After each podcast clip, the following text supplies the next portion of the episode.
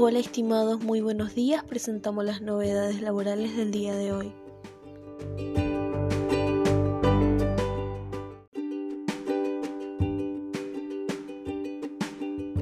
Se recomienda consultar online en AFIP las percepciones que te hicieron por el 35%.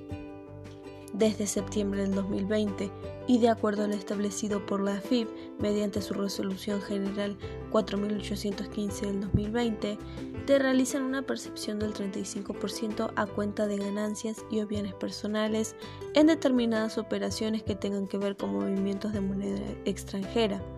Todo lo que está alcanzado por el impuesto del país del 30% también genera que se aplique esta nueva percepción del 35% si compras un pasaje internacional o reservas un hotel afuera pagando en pesos.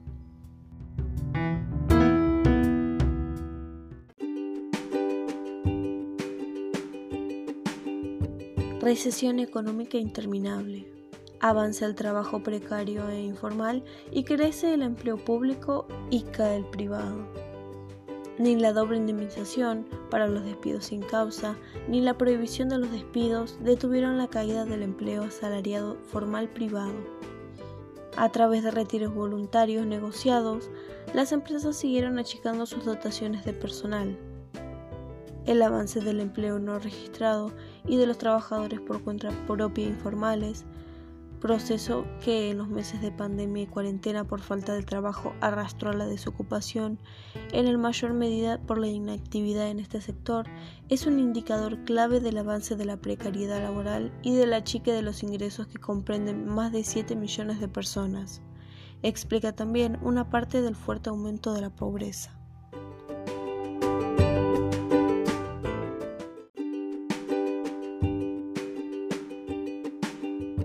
Naftas y carnes suman presión a la inflación que cerrará el año en torno al 37%. El dato de octubre es de 3.8% y marcó la inflación más alta en los últimos 12 meses.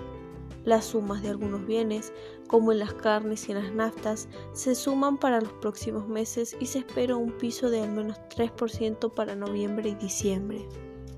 Los valores de las naftas aumentaron así un 19% en lo que va al 2020, con alzas que se dieron desde agosto, momento en el que se empezaron a liberar las uvas, y esto se suma a un aumento de entre el 10 y el 20% de las carnes.